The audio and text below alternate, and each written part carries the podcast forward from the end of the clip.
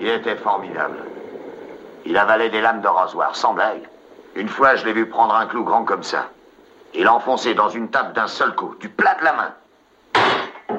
Fantastique. Un gorille dans votre genre. Vous êtes pas anglaise, pas vrai? Du continent. Vous voyez, ça se sent. Vous êtes pas anglaise. Mais vous n'êtes pas un pur anglo-saxon vous-même. Snobard.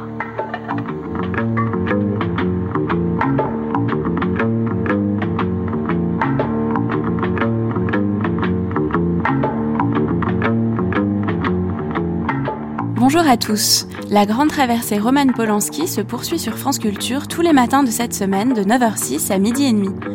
Aujourd'hui 18 août, c'est le 77e anniversaire de Roman Polanski et dans la table ronde de 10 heures, nous évoquerons le Polanski raconteur de sa vie, celui qui a réussi, du locataire à Oliver Twist, de Tess au pianiste, à évoquer sa vie à travers ses films de façon toujours extrêmement discrète. Puis à 11h, avec le documentaire Roman Polanski et le fantastique, nous nous plongerons avec délice dans l'opacité de Rosemary's Baby ou du locataire, une façon de mieux comprendre les rapports que Polanski entretient avec son genre de prédilection. Enfin, à midi, nous écouterons le romancier Laurent Sexic nous donner sa vision du pianiste. Mais tout de suite, et comme tous les matins, retrouvons la séquence d'archives qui nous permet de suivre le fil de la vie de Polanski. Aujourd'hui, troisième chapitre, les années Sharon Tate. Bah moi j'aime baigner. Combien de temps vous allez encore rester là à attendre votre Catelbach Ta gueule, Georges. Ne reste pas ici le temps qu'il faut. Et pourtant, mon Dieu, pas marrant.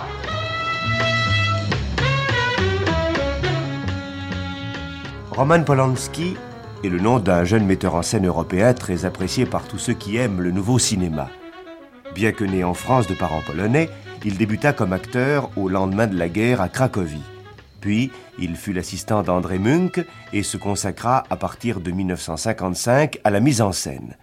Son premier long métrage, Le couteau dans l'eau, est l'un des meilleurs films polonais que l'on ait vu depuis la guerre. Roman Polanski, qui travaille maintenant en Angleterre, est venu à Paris présenter sa dernière œuvre, Cul-de-sac. Ce film a remporté cette année le Grand Prix du Festival de Berlin et à Venise le prix de la critique italienne. 1966. Une chose me frappe, Roman Polanski, dans votre nouveau film Cul-de-sac. Il s'agit d'un vieux château dans une île isolée en Irlande où vit un C'est pas en couple. Irlande, faut que je vous coupe. C'est à la frontière euh, anglo-écossaise. Mais enfin, froid. Oui, mais enfin, ça ne change pas grand-chose à ce que je voulais dire. Euh, Je veux dire que c'est tout de même dans une île assez isolée. Il y a un couple qui vit là et il y a l'intrusion d'un personnage de l'extérieur. Or, dans votre premier grand film, Le couteau dans nous étions sur un voilier au milieu de la mer ou enfin un peu au large des côtes avec un couple et l'intrusion également d'un personnage venant de l'extérieur. Est-ce qu'il y a là une simple coïncidence ou bien faut-il en déduire que vous êtes un peu, sinon obsédé, mais enfin que le problème du lieu clos vous tient très à cœur? Euh, ça me tient vraiment à cœur. Moins maintenant, mais ça me tenait plus avant. Euh, le scénario de Cul-de-sac, j'ai écrit immédiatement après Le couteau dans l'eau. Alors c'était plus ou moins une ligne que je suivis. Euh, les, les rapports psychologiques entre les personnages m'intéressaient toujours euh, plus que les chevaux ou le, ou le, ou les figurants. ça. Oui, mais ce sont des personnages dans une situation un peu particulière, c'est-à-dire ils sont presque prisonniers, les uns de ce voilier au milieu de la mer et dans le cul-de-sac de ce vieux château dans une île isolée aussi. Ce sont des prisonniers. Oui, c'est dans, dans des circonstances comme ça qu'on peut montrer mieux le, le vrai caractère d'homme. Enfin, vous savez, dans votre vie euh, quotidienne où vous avez euh, les milieux de figurants autour de vous et des milieux de- d'objets, d'accessoires, euh, c'est beaucoup plus facile de dissimuler votre vrai caractère quand on est presque nu sur un yacht.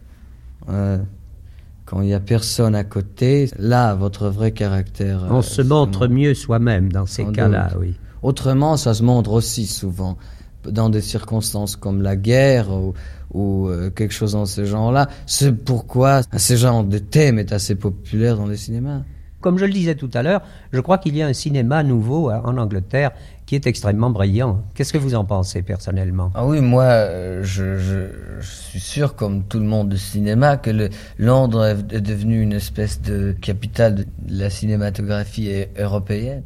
Ah, mais je crois qu'il y a un, un, vent de grande nouveauté, de renouvellement qui souffle sur l'Angleterre. Ce n'est pas seulement dans le cinéma, vous voyez, dans la musique, par exemple, la musique moderne, les chanteurs. Il y a ça. évidemment euh, à Londres un mouvement euh, sans rapport avec oui, ce mais qui se passe sans ailleurs. Doute, toutes ces choses, elles, elles s'accumulent. Il y a une qui pousse l'autre. La mode aussi va maintenant plus au nord, vous savez, de Paris euh, à Londres. Tout ça euh, euh, crée une atmosphère aussi positive pour le cinéma. Ah oui, c'est devenu un pôle. Il n'y a pas de doute, Londres est devenu un pôle. Londres, c'était fabuleux. Vous ne pouvez pas imaginer ce que ça représentait pour quelqu'un qui avait connu la réalité communiste.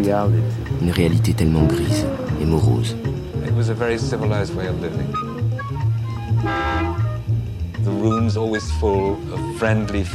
C'était une façon de vivre très civilisée. Des pièces remplies de visages amicaux. On voyait ses amis tous les jours et ils étaient nombreux. La vie était sans limite. Andrew Brunsberg, 2007. Un ami commun, un producteur m'a appelé et m'a dit J'ai un ami qui arrive à Londres, il ne parle pas anglais, tu peux t'occuper de lui J'ai dit Bien sûr. Roman était exceptionnel. J'étais fasciné par lui, comme tout le monde autour de lui. Il était déjà un réalisateur confirmé, mais personne à Londres n'avait entendu parler de lui. Très peu de gens avaient vu ses films. Il y a très peu de réalisateurs qui ont la personnalité de Roman et surtout son appétit de vie. And also his appetite for life. His appetite for life.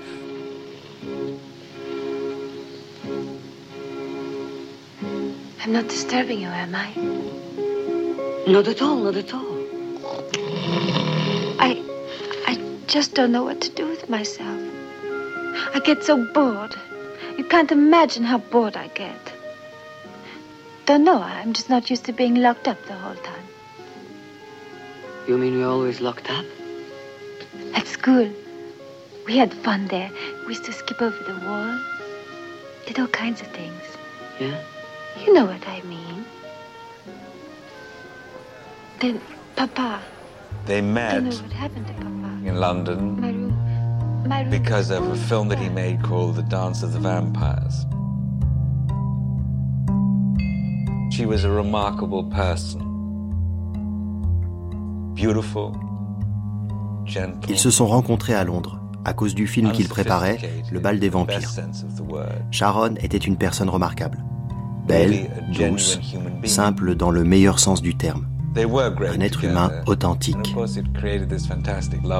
Ils étaient merveilleux ensemble, ce qui a créé une histoire d'amour exceptionnelle.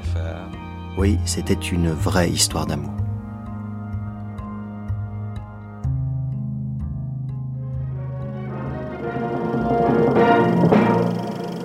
Roman Polanski is 32. He has just completed his fourth feature film, The Vampire Killers, set in the snow covered mountains of Transylvania. He both directs and plays one of the leading parts.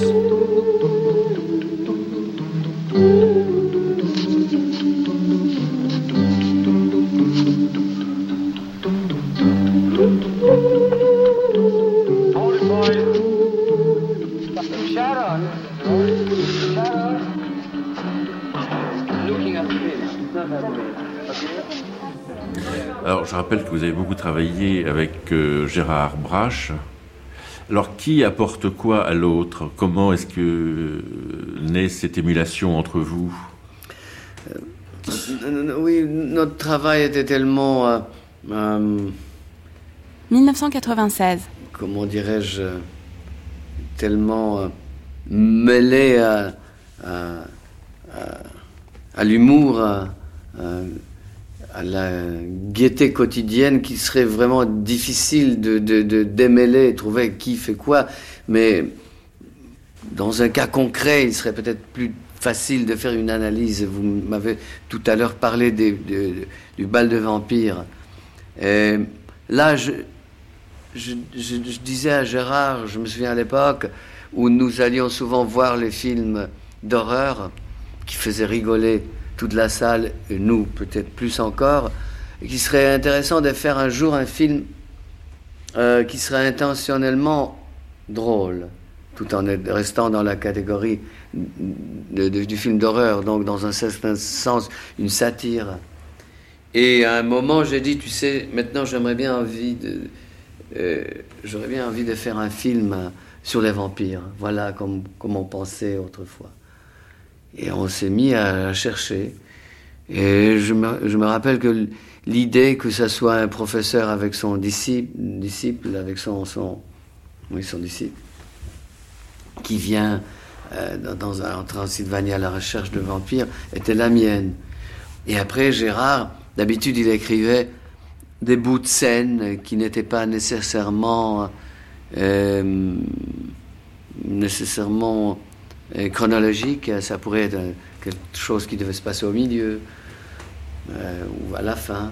Et puis il lisait, on discutait, je faisais mes commentaires, il, refaisait, réécrivait.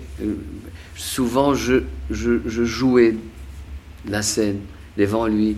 Je tenais mes idées, puis je les exprimais en jouant les deux personnages, ou plusieurs personnages. Et puis on refaisait ça, on remodelait comme ça. Vraiment, c'était euh, euh, pas un travail systématique, sans plan, sans, euh, sans rigueur. Il est vraiment impossible de maintenant de démêler, de dire qui a fait quoi, qui a inventé quoi.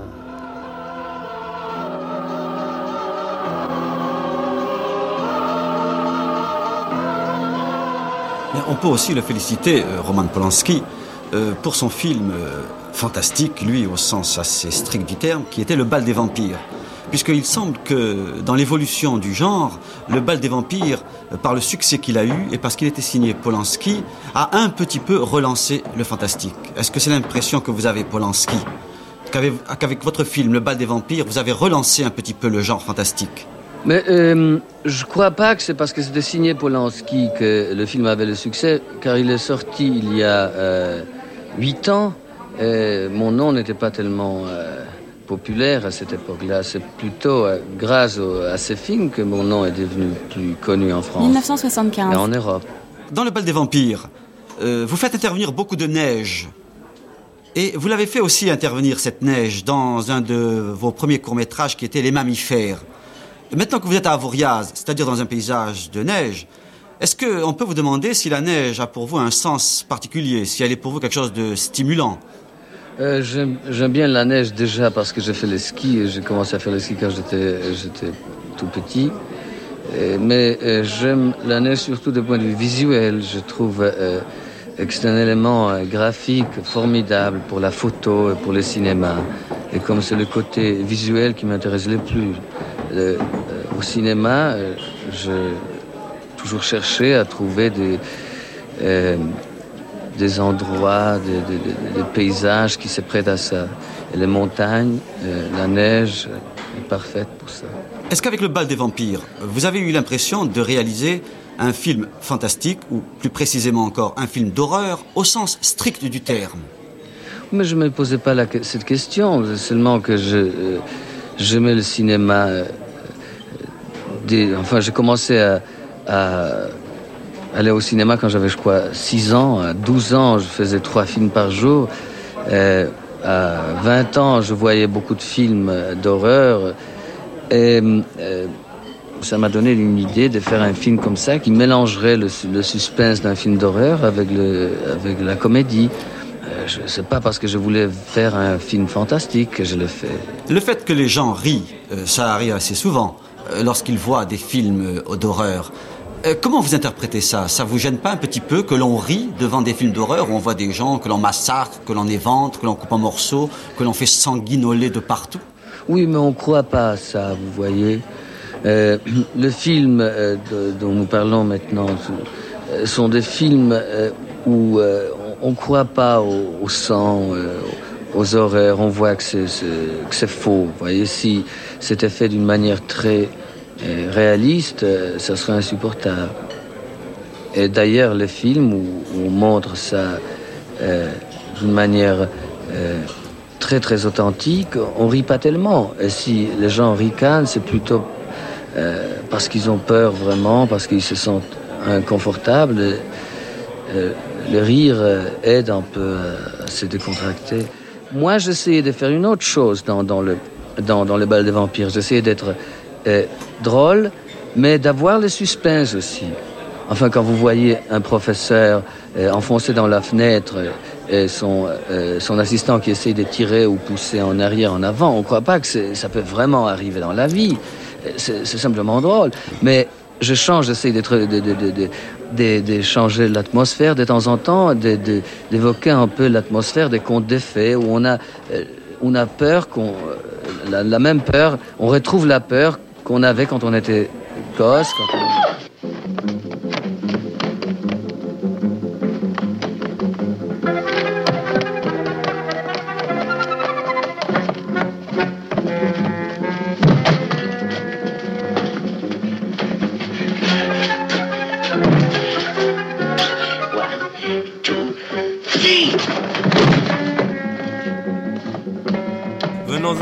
À, Polanski, hein, je crois quand même. Alors Polanski, vous le connaissez tout de même, euh, c'est l'auteur de Répulsion, c'est l'auteur euh, du Couteau dans l'eau.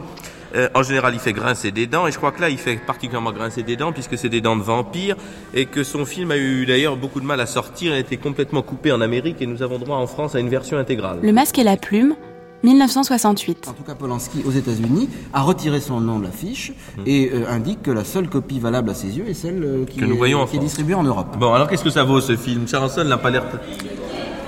Ah oui, le titre, Le bal des vampires. Le, vrai titre, c'est Les intrépides chasseurs de vampires ou comment euh, planter ses crocs dans un Vous avez un hein? C'est ça, je crois que c'est un titre à peu près semblable. C'est ça, ça. Ce qui situe beaucoup plus que le bal des vampires. Oui, parce que le bal des vampires. Bon, alors les, les, les couleurs. Moi, je trouve ça très drôle très drôle et assez agressif et assez aigu, et c'est un très beau film. Moi, j'aime énormément ce film. Énormément. C'est tout à fait dans le ton des films de Polanski, en tous les cas. Benayoun Moi aussi, beaucoup. Beaucoup, Aubryon Beaucoup. Et Sharon Sol Moi, je trouve que c'est un film qui est parfaitement ridicule d'un bout à l'autre. Et il faut dire que j'ai horreur des films de vampires. Et j'ai évidemment horreur d'un film qui prétend parodier les films de vampires. Si ça vous amuse de voir des messieurs et dames qui ont des gros qui leur sortent des lèvres, moi j'y vois pas l'inconvénient. Moi ça ne m'amuse absolument pas. Mais ceci dit, je n'en dégoûte pas les autres. Bon, merci Jean-Charles Sol. Euh, Marc Ça rappelle, je crois, les premiers films, même Les Mammifères, le premier film de Polanski, ah parce que c'est un film de caricaturiste. C'est un film qui est sur la caricature des personnages, et c'est une caricature humoristique qui est très drôle. Mais il faut, je crois qu'il faut presque aimer le dessin, aimer la caricature pour aimer ce film. Je crois que le thème principal, comme dans les principaux films de Polanski, c'est une espèce de conspiration des, objets contre les êtres vivants ou vampires. Et alors qu'on arrive à, ce point que la réalité devient infiniment plus terrifiante que l'espèce d'univers de, de, cauchemar des vampires qui, lui, est traité sur un plan légèrement parodique et amusant. Mais en revanche, quand ça devient réel, dans les scènes où il n'y a plus de vampires, ce sont des gens qui perpétuellement s'empêtrent dans, dans, dans, dans, des tapis, qui tombent, et même les vampires. Les vampires se cassent la figure tout le temps. Enfin, l'espèce de conspiration des, des, des, des objets contre contre les, êtres. Moi, c'est ça qui me semble assez important dans le film. Puis c'est fait avec, le côté imagerie admirable. Il ne faut pas oublier qu'il y a un côté chez Polanski qui, frôle toujours le théâtre de l'absurde. C'était très net euh, dans oui, Beckett notamment. Euh, et mais je crois que c'est tout de même le côté le plus le plus grotesque. je crois qu'il est plus près d'Ionesco que de Beckett en fait, parce que c'est vraiment comique, c'est vraiment très drôle. Il y, a vraiment, comme dit comme dit Marc Abreu, de la caricature. Et, je crois que le grand talent de Polanski est vraiment de brosser des personnages qui sont absolument intègres. Enfin, je veux dire, euh, s'il prend les vampires sont finalement en effet la chose la moins inquiétante du film, mais euh, presque toute l'action se passe dans une petite auberge de campagne. Et alors il y a l'aubergiste, sa femme, la servante et tous les tous les voyageurs qui sont là et qui attendent, on ne sait trop quoi. Et ce sont ces gens qui sont inquiétants. C'est les manèges qui se passent dans l'auberge. Ce sont les les, trappes qu'on soulève, les escaliers dans lesquels on voit un bout de jupon qui disparaît, euh, les manèges étranges la nuit, euh, qui d'ailleurs se terminent toujours de manière assez ridicule, enfin par quelque chose qui rate.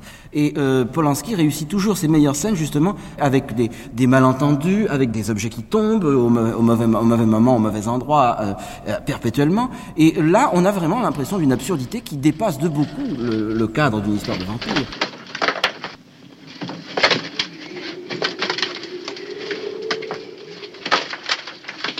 I, I'm going to save you. We'll go away together. Where do you want us to go? I don't know. To, to your parents, perhaps. They said Papa will be coming to see me soon. They said that.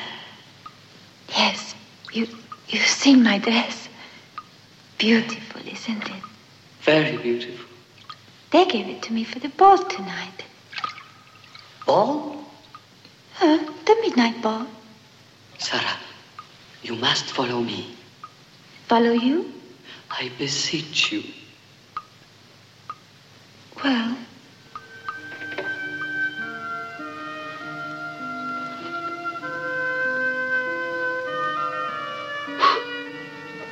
En 1967, Roman Polanski quitte Londres où il vivait pour s'installer à Los Angeles où l'attend un contrat avec Paramount pour adapter un best-seller d'Ira Levin intitulé Rosemary's Baby.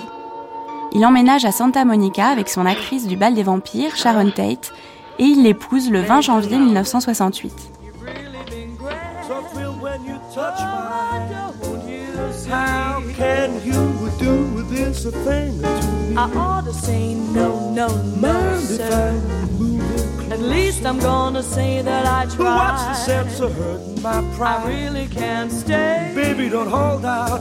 Ah, but it's cold outside. Roman Polanski, réaction à ce que l'on vient d'écouter? Ben, c'est, c'est, c'est, c'est, euh, c'est la nostalgie. Ça me rappelle euh, justement le, le, le temps de, de, travail sur Rosemary's Baby. Euh, à cette époque, j'ai loué une maison à, à, à Santa Monica, sur la, sur la plage. 1995. Euh, qui appartenait à Brian O'Hearn, une star de, des années 30, et dans laquelle je trouvais un vieux pick-up. Euh, et, et une, une, centaine de disques, euh, 78 euh, tours. Et avec Comeda, on passait ce disque. Et parmi ces disques, on a trouvé le, un disque de Rudy Valley qui s'appelait Baby It's Cold Outside. Et on écoutait ça beaucoup parce que euh, parce que c'était charmant, euh, parce qu'on parce qu'on on aimait les paroles surtout et, parce que c'était drôle. Et c'était c'était cucu. Mais là, cette, euh, cette version est formidable, je trouve. Ça vous fait quelle impression d'entendre ça après beaucoup d'années Comme disent les, les, Anglais, it takes me back. I really must go. Baby, it's cold outside. The answer is no. Baby, it's so cold. Euh, Comeda avait déjà une grande expérience. Il a euh, fait pas mal de films en Pologne, quelques films en étranger. Euh, je l'ai fait venir à Hollywood pour ce film. Euh, j'ai demandé au directeur de la production du studio, euh, Robert Evans, euh, qu'il me laisse utiliser le compositeur polonais. Il, il m'a fait une confiance totale. Il était bien sûr complètement inconnu aux États-Unis. Et ils l'ont fait venir. Et là, on pensait tous les deux qu'il faudrait vraiment qu'il fasse euh, un thème qui soit assez commercial. Il, euh, il, a donc écrit deux thèmes. Il y avait un qui nous plaisait davantage, il y avait l'autre qui présentait certaines euh, qualités plus commerciales, il était disons plus collant. Il pouvait beaucoup plus rester à l'oreille. Et après beaucoup d'hésitation, nous avons opté pour le premier, euh, qui était un peu moins adhésif. Et, pourtant plus beau, je crois. Et c'est celui-là qui est resté dans le film qui a eu l'idée de faire chanter Mia Farrow euh, Je ne me souviens pas, je crois que c'est moi qui avais cette idée. en tout cas, lui, il était très partisan de, de ça. C'était pas facile parce qu'elle n'était pas chanteuse. Euh, je crois qu'il a fait une audition avec elle pour voir si c'était possible et il a décidé que oui. Euh, ça a pris assez longtemps de la faire euh, bien chanter ça. C'était, c'était pas facile comme berceuse.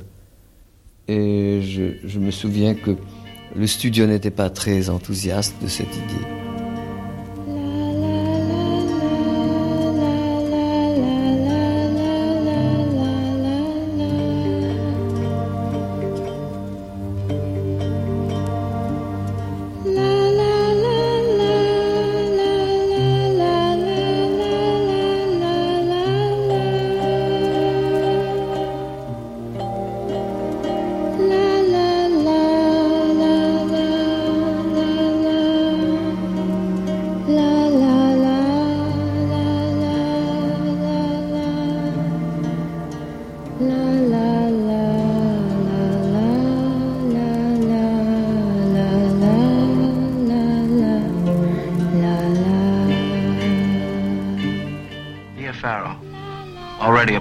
Personality without pushing for the limelight.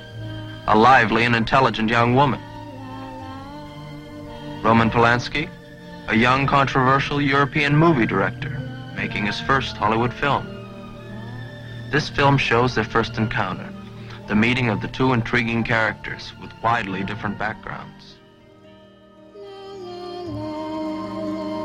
I went to the hotel and started reading the thing. It felt like soap opera the first few pages, and I thought, is, is it not a mistake? I continued. Je suis rentré à l'hôtel et j'ai commencé à lire le roman. By four o'clock in the morning, Les premières pages ressemblaient à du soap opéra. Je me suis demandé s'il y avait erreur. Mais à 4 heures du matin, je lisais toujours. Uh, Pourtant, j'avais les yeux qui me brûlaient. Et le matin, je suis allé au studio et j'ai dit, on le fait. C'est comme ça que Rosemary's Baby a commencé. Nous avons le plaisir et la curiosité de d'avoir Roman Polanski qui attend, Polanski. qui attend depuis une demi-heure, qui s'est couché fort tard après une nuit euh, particulièrement agitée, n'est-ce pas? Oui. Oui. Alors, Alors, vous savez, euh, vous savez, Je sais pourquoi il Yves est là. Mourouzic, vous savez pourquoi il est là, bien sûr, et vous savez surtout que son film a un succès extraordinaire en Amérique, un succès qui dépasse les recettes de l'Odyssée de l'espace, les recettes de toutes sortes de films qui ont eu pourtant un gros succès. Comment se fait-il que vous ayez un tel succès, Roman Polanski? À quoi attribuez-vous ce goût des Américains pour votre film? Je vais vous dire d'abord qu'il est très fort.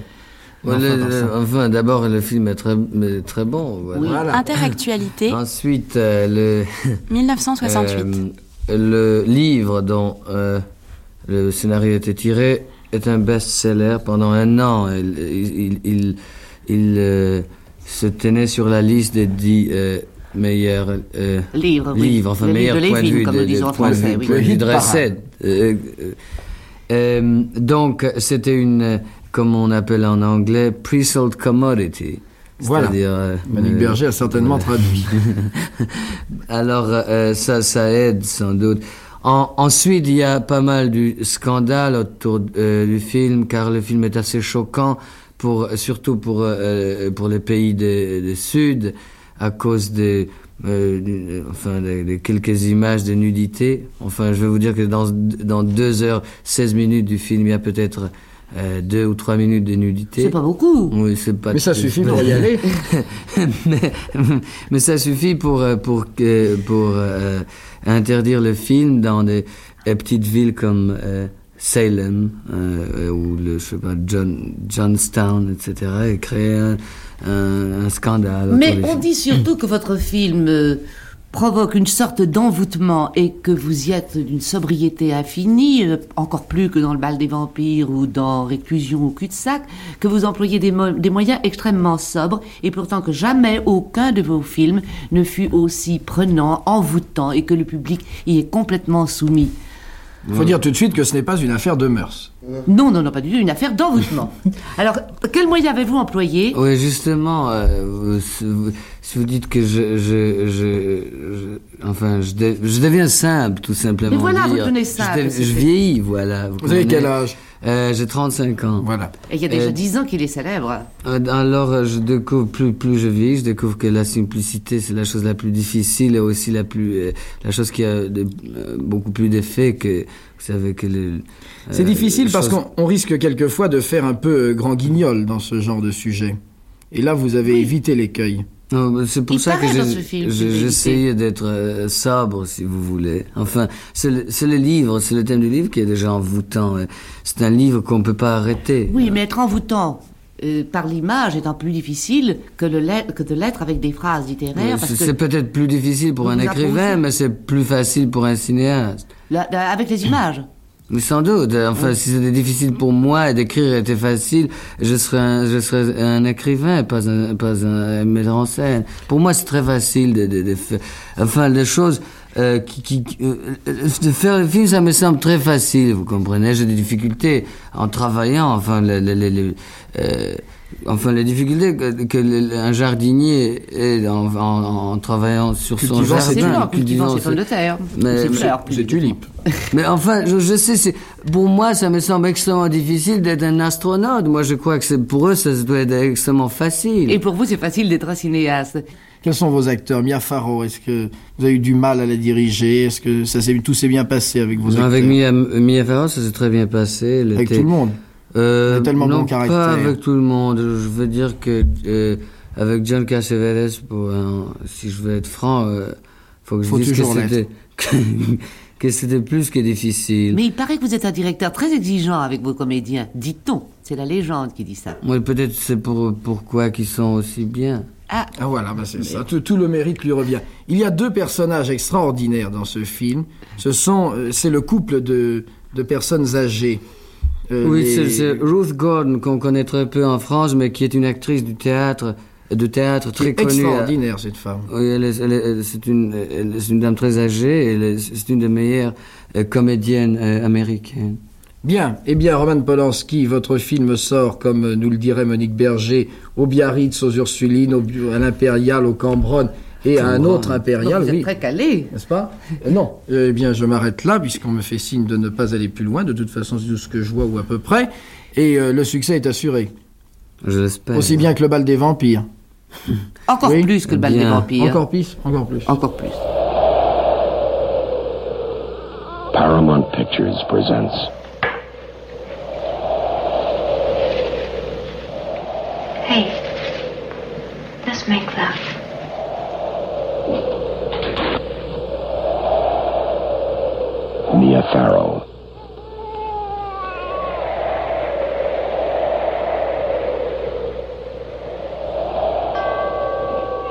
Co-starring John Cassavetes. Let's have a baby.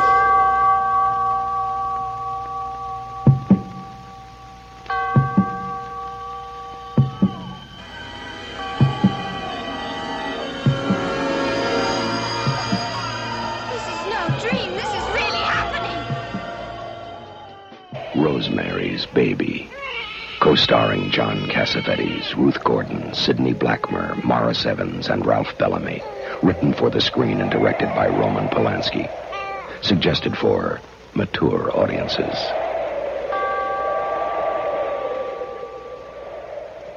Écoutez, on va essayer de faire un petit jeu d'applaudimètres si vous voulez, on verra après les résultats. Euh, J'ai l'impression donc que pour la salle, on va voir si je me trompe, euh, c'est Polanski qui est l'auteur de l'année. Euh, voulez-vous voir aux applaudissements?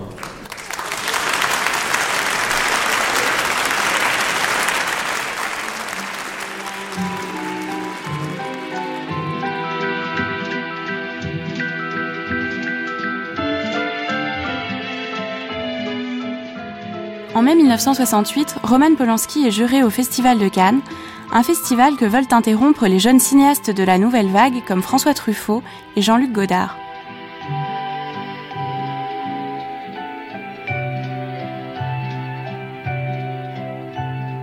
Je crois quand même, c'est que tout, tout, tout ce qui est un peu digne et important s'arrête en France.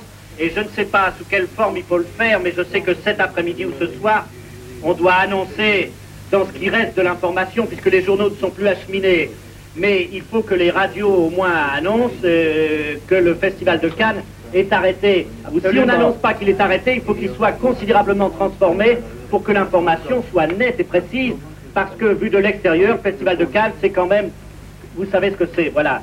C'est la, la, réception de cette nuit de M. Barclay, je veux dire. Et ça, il faut donner, il faut que les gens comprennent bien que ça, ça s'est arrêté. Ça, Alors, vrai, la oui, forme oui. est à trouver, mais à mon avis, la forme, c'était quand même à l'extérieur de ce bâtiment. Si on appelle M. Chanson, il va immédiatement euh, nous appeler tous dans, le, dans, dans, dans, dans, le, dans la chambre du jury. Bon, moi, je... il peut se réunir moi, ailleurs vais... que chez la Begum, il peut se réunir ici.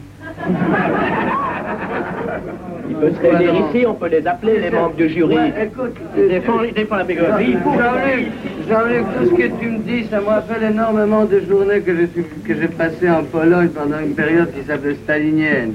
Tu sais, il fallait faire... Oui, mais le stalinisme varie suivant les pays. Oui, mais enfin, on continue. Bon, la première question qui m'intéresserait de poser à Roman Polanski, vous considérez-vous comme un auteur nouvelle vague? Euh, non, je ne me considère pas comme nou nouvelle vague. Euh, nouvelle vague, c'est un mouvement euh, très précis. Enfin, 1966. Qui, euh, qui, a commencé en France et qui, qui est français. Il faut dire, moi, je ne viens pas de, de, de, de ce, de ce groupe, si vous voulez. Vous avez travaillé avec certains, vous avez été l'assistant oui, de certains, enfin, vous avez écrit je, des scénarios. Pas seulement, je suis aussi ami avec, avec la plupart de, de de, metteurs en scène de la nou nouvelle vague, je les connais, mais je n'ai rien à voir avec ce mouvement. Euh, euh, les gens qui ont créé euh, ce qu'on appelait la nouvelle vague, puisque ça n'existe plus tellement. Non, d'accord. Alors à l'heure actuelle, ils, ils, ils, venaient, ils, ils, étaient surtout les, les, les, les écrivains, enfin, les critiques. Ils venaient des, des, des, journaux, des cahiers de cinéma, etc. Enfin, c'est une, c'est un nom très précis, la nouvelle vague. Moi, je fais pas partie de ça. Roman found California fantastic. Of Los Angeles, he says, Everything is easy here. You want to uh, uh, learn karate, you can learn karate. You want to play chess. Tout est facile ici. Si on veut apprendre le karaté, on peut. Ou jouer aux échecs, conduire des voitures de course. Tout est à portée de main dans cette ville.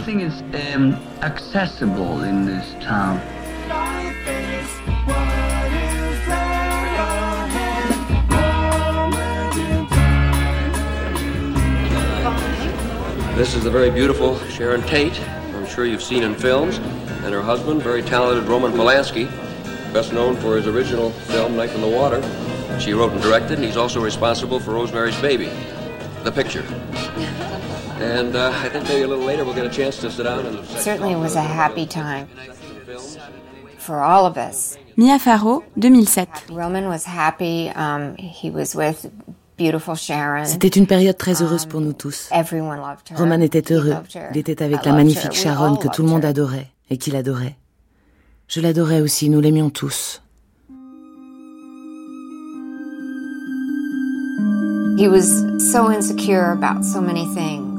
Il était si peu sûr de lui pour tellement de choses. Quand on connaît son enfance, il n'avait pas le même mode d'emploi pour la vie que les autres. On espérait pour Roman que cette vie toute neuve avec une femme qu'il aimait et qui semblait tellement parfaite pour lui, avec un bébé, on espérait qu'il en tirerait la sécurité qu'il n'avait jamais eue dans sa vie, dans un nouveau pays. Le futur lui appartenait. C'est ce que nous pensions. Et tout s'est effondré. Roman Polanski a quitté Londres pour regagner sa villa à Los Angeles, dans le quartier Bel Air, le quartier le plus chic au bord d'Hollywood. Dans ce quartier le plus prestigieux, il possède l'une des plus belles villas, et hier soir encore, il disait à ses amis à Londres combien il était heureux, car dans un mois, il allait avoir un enfant. Le journal de RTL. Sa femme, Sharon Tate, l'actrice, 1969. enceinte de huit mois, a pourtant été assassinée la nuit dernière, ainsi que quatre autres personnes. Et ce soir, l'Amérique entière se pose la question de savoir ce qui a pu se passer, ce qui a pu pousser l'auteur ou même les auteurs de ce massacre à agir avec tant de violence. Et Robert Alexandre, il y a quelques instants, le procureur a reçu les journalistes pour une conférence de presse. Pour arriver à la propriété de Polanski à Bel Air, il faut suivre une route tortueuse qui grimpe dans les collines. La route s'arrête à la propriété, elle ne va pas plus loin. Le seul endroit par lequel on puisse pénétrer à l'intérieur de la propriété est une lourde porte en fer forgé qui est presque toujours verrouillée. L'ensemble est entouré d'une triple rangée de fils de fer barbelés. C'est presque une forteresse. Y entrer par effraction est presque impossible. Et c'est pourquoi la police de Bel Air a arrêté le jardinier, simplement parce qu'il était là. Il dormait dans un petit cottage, à quelques dizaines de mètres à peine de la maison principale, lorsque les policiers l'ont réveillé. On n'a pas retrouvé l'arme du crime. L'interrogatoire de Garretson n'a rien donné. Il prétend n'avoir rien entendu, ni aucun bruit, ni aucun coup de feu. Au moment du massacre, a précisé le procureur, la propriété était coupée du monde extérieur. Quelqu'un avait déjà coupé les fils de téléphone. Et ce n'était pas un travail d'amateur. Quant à Roman Polanski, il a quitté Londres. Il est en route pour Los Angeles, où il y arrivera sous peu.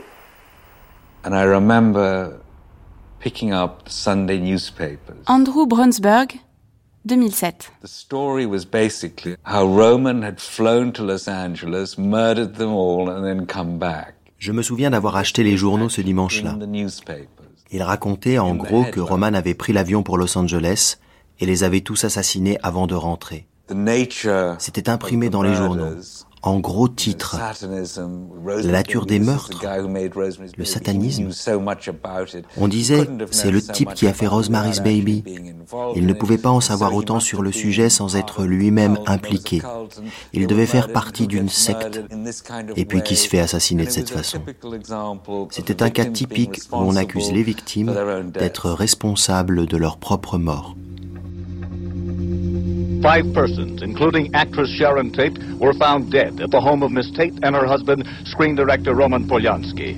Miss Tate, who starred in Valley of the Dolls, was eight months pregnant and was found in a bikini-type nightgown with a rope around her neck attached to the body of a man. Two bodies inside, two bodies outside. Among the other victims were Hollywood hairstylist Jay Sebring and coffee heiress Abigail Folger. Authorities would allow no one in an unofficial capacity inside the posh $200,000 home in the hills overlooking Los Angeles.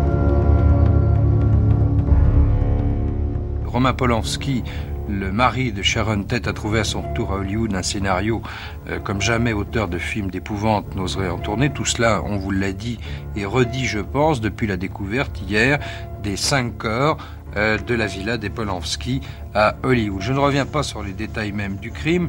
L'enquête n'a pas tellement progressé, mais elle a seulement établi qu'il y avait probablement deux tueurs l'autre soir dans la villa de Roman Polanski. Les policiers ont également reconstitué le scénario du massacre, un massacre prémédité puisque les fils téléphoniques avaient été coupés de l'extérieur.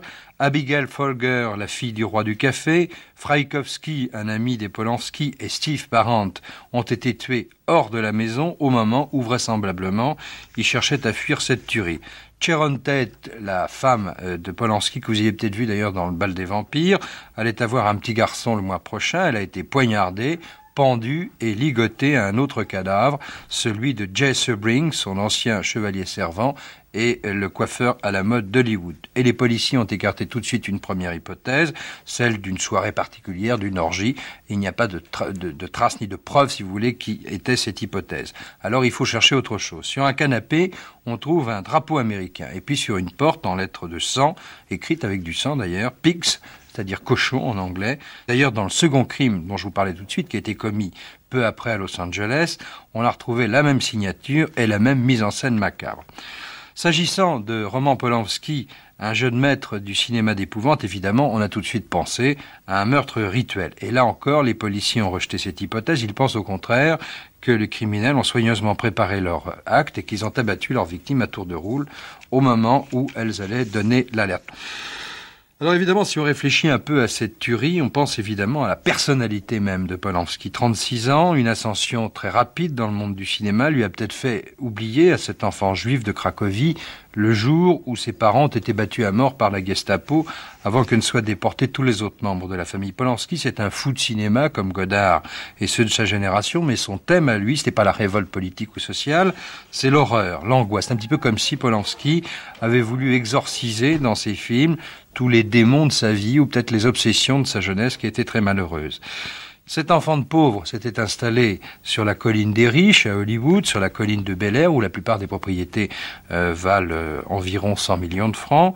Polanski n'était plus du tout un auteur maudit, c'était au contraire euh, le cinéaste à la mode, choyé par une certaine élite, ce qui ne l'empêchait pas, d'après ceux qui le connaissent, de faire constamment appel et référence euh, à ce qui était son passé, au souvenir de son enfance malheureuse.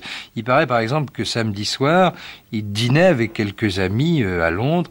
on était en train de parler à table d'un ami connu des invités de Polanski et qui venait de mourir. Il paraît que Roman Polanski a récité à mi-voix, presque pour lui-même, ces quelques mots extraits euh, d'une euh, petite ronde pour enfants en Pologne, cric-cac, car c'est trop tôt ou c'est trop tard, pour qui le prochain départ Et une seconde plus tard, le téléphone a sonné, c'était Hollywood à l'appareil, et il apprenait tout.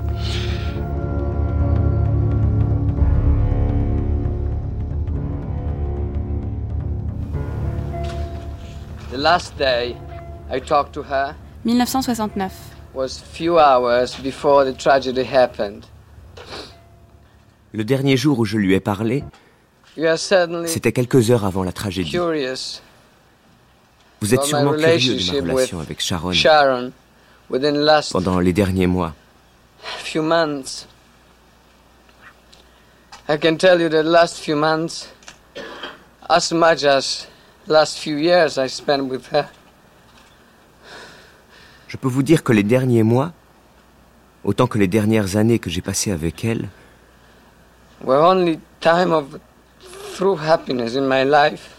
ont été le seul moment de bonheur véritable de ma vie. Et les faits qui seront révélés jour après jour feront honte à tous les journalistes qui, pour des raisons égoïstes, écrivent des choses insupportables pour moi, des choses horribles sur ma femme. Ed Davis, chef de la police de Los Angeles, annonce l'arrestation de deux suspects et donne le nom d'un troisième pour le multiple meurtre de l'actrice Sharon Tate Polanski et ses invités dans la nuit tragique du 9 août dernier. Charles Watson, un hippie de 24 ans, a été arrêté au Texas. Patricia Kernwinkel, 21 ans, appréhendée en Alabama. Et Linda Cassadian, 22 ans, est recherchée par la police dans le Nouveau-Mexique. L'assassinat en juillet dernier à Topanga, près de Los Angeles, d'un jeune peintre et le vol de ses deux voitures serait l'une des pistes qui aurait conduit la police sur la trace des suspects. Le meurtrier du peintre, arrêté peu après le multiple crime de Beverly Hills, appartenait à une communauté hippie vivant dans un ranch situé à proximité de Topanga et qui servait autrefois de plateau de cinéma. La police avait alors arrêté 26 suspects et confisqué des fusils, des revolvers et même une mitraillette. Plus tard, la communauté nomade décidait de s'installer dans le désert californien de la vallée de la mort et en octobre, la police, à la recherche de voitures volées, y arrêtait 30 personnes, parmi lesquelles plusieurs jeunes femmes nues ou simplement vêtues d'une culotte de bikini. Les membres du groupe portaient tous un couteau et auraient participé à d'étranges cérémonies. Le nom de cette communauté serait les esclaves de Satan. Voici donc la confession d'une jeune américaine, Victoria Vaughn. J'ai été l'esclave de Charles Manson. RTL, 1970. Oh, j'étais, fatiguée de cette vie idiote qui menait à New York. J'ai dit, bon, c'est fini, je veux vivre un autre genre de vie. Et je connaissais beaucoup de hippies. Et tout le monde partait pour la Californie. Tout le monde disait que là, c'était vraiment formidable, c'était une bonne chose. Et j'ai décidé d'aller là. Alors, je suis partie en autostop. Ça m'a pris dix jours je suis arrivée à Los Angeles, n'est-ce pas et, et, alors un jour, j'ai parlé avec un jeune copain à moi et je vais t'amener vraiment à l'endroit qu'il faut. Et c'est dans une ranch, pas loin de Los Angeles, et tu vas connaître Charles Manson. Et tu vas voir ce que c'est. Ça, c'est vraiment la vérité. Ce que tu, tu cherches, tu le trouveras vraiment là. Il est arrivé, lorsqu'il est sorti de prison en 1967, il a fait ce que font beaucoup de criminels. Il s'est dirigé tout de suite vers Ashbury, San Francisco, où le mouvement hippie avait cette espèce d'ampleur extraordinaire. Là, il s'est très bien intégré, il a laissé pousser sa barbe, il a porté des colliers, il a laissé pousser ses cheveux, et il avait un don, commencé à avoir cette espèce de rayonnement prodigieux, surtout auprès des femmes. On l'appelait Jesus Dev. Euh, ça veut dire euh, Jésus, n'est-ce pas Et Dev comme Devil, ça veut dire euh, diable. parce que lui, il disait que lui, il était la réincarnation de Jésus-Christ et aussi du démon dans une seule personne. It was the end of a fairy tale already in Roman's life, in everybody's life. Jean Gutowski. He would have been a father of 2007. A son would have now been what, 30 years old? C'était la fin d'un conte de fées dans la vie de Roman et dans la vie de nous tous. Il aurait dû être père d'un fils qui aurait aujourd'hui la trentaine. Il aurait peut-être eu d'autres enfants. Il aurait continué à vivre en Californie. Qui sait? Comment fait-on pour survivre? Quand on connaît son enfance, c'est un être humain d'une très grande force.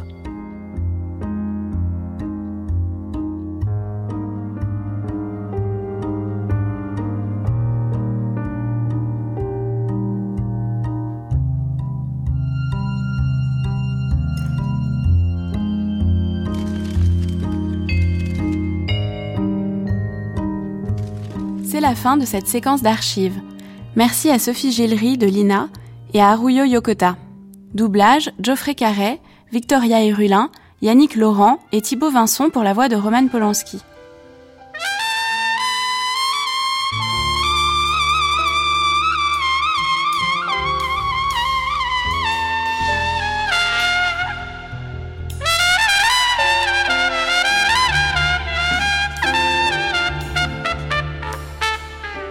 De son, Véronique Amiot, Jean Richard Dufour, Sébastien Royer. Mixage, Pierre Mine.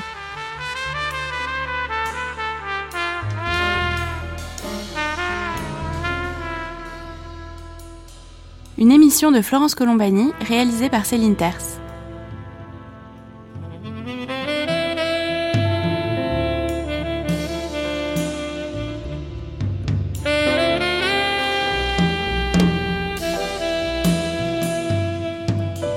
La grande traversée Roman Polanski se poursuit sur France Culture avec à 11h le documentaire Polanski et le fantastique et à midi le pianiste vu par l'auteur des derniers jours de Stefan Zweig, Laurent Sexic.